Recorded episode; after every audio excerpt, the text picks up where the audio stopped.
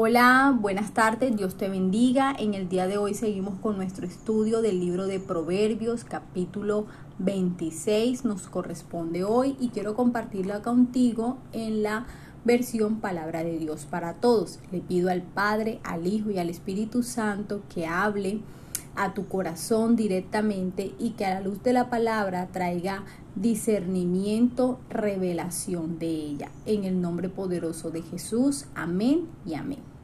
No le sienta bien la nieve al verano, versículo 1, ni la lluvia a la cosecha, ni los honores al bruto. Como gorrión extraviado o golondrina sin nido, así es la maldición sin motivo, jamás alcanza su destino. Hay que fustigar a los caballos, ponerles freno a las mulas y castigar a los brutos. Responder a las tonterías del bruto es parecerse a él. Respóndele como se merece para que se fije en su insensatez. Mandar un mensaje por medio de un tonto es como amputarse las piernas o meterse en líos. Un bruto tratando de decir algo sabio es como un tullido tratando de caminar. Honrar a un bruto es tan insensato como atar una piedra a la onda. Lo mismo que siente un borracho una espina en la mano, eso entiende un tonto cuando dice un dicho sabio. Como arquero que disipa a todo lo que se mueve, así es el que contrata al bruto en su casa. El perro que vomita regresa a su mismo vómito, así el bruto vuelve a su insensatez. Tiene más esperanza un bruto que el que se cree muy sabio. El perezoso dice no puedo ir a trabajar ahora porque afuera hay un león y puede matarme.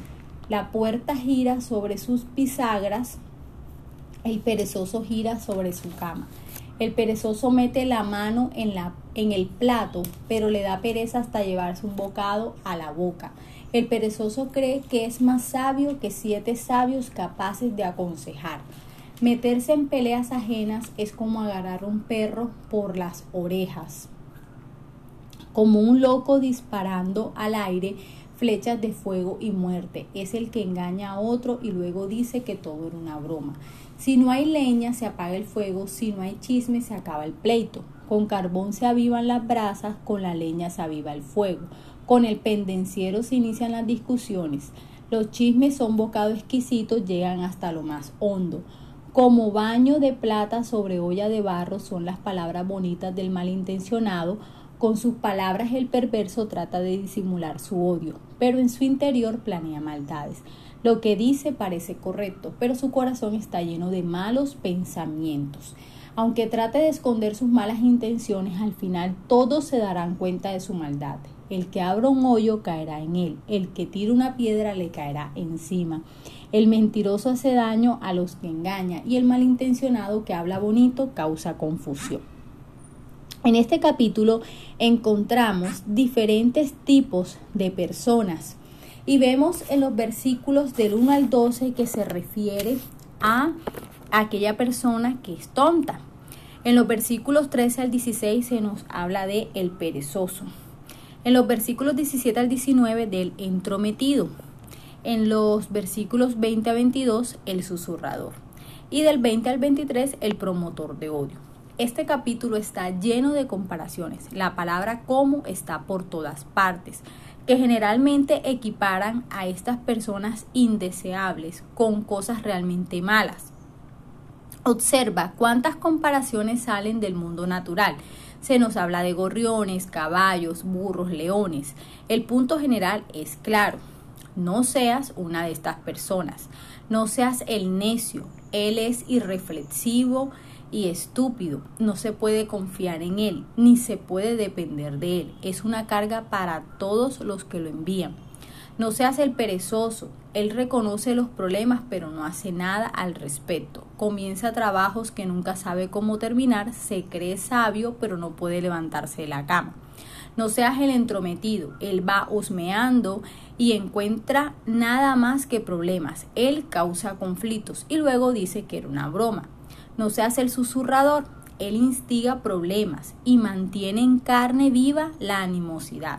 Él sabe qué botones presionar y piensa que es una diversión.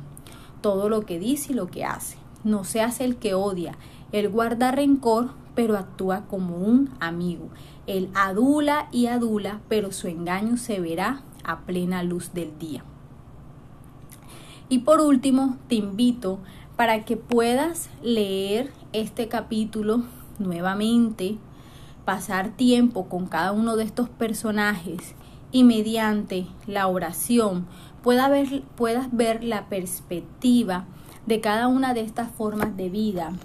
Y que además de eso el Espíritu Santo del Señor te muestre qué personas hay con estas características a tu alrededor, que pueda eh, Dios darte en esta hora el discernimiento, la sabiduría, la inteligencia para caminar reconociendo lo que hay en ti y lo que hay en otros, no para juzgar, para nada, sino simplemente para poder identificar y aprender a ser prudentes, aprender a ser sabios, aprender a callar, aprender a hablar en el momento oportuno y poder tener una vida en paz, una vida con tranquilidad, siendo muy consciente que Dios todo lo ve, todo lo escucha, todo lo sabe y que podamos tener la actitud correcta de reconocer cuánto hay en nosotros de alguno de estos personajes, de varios, de todos.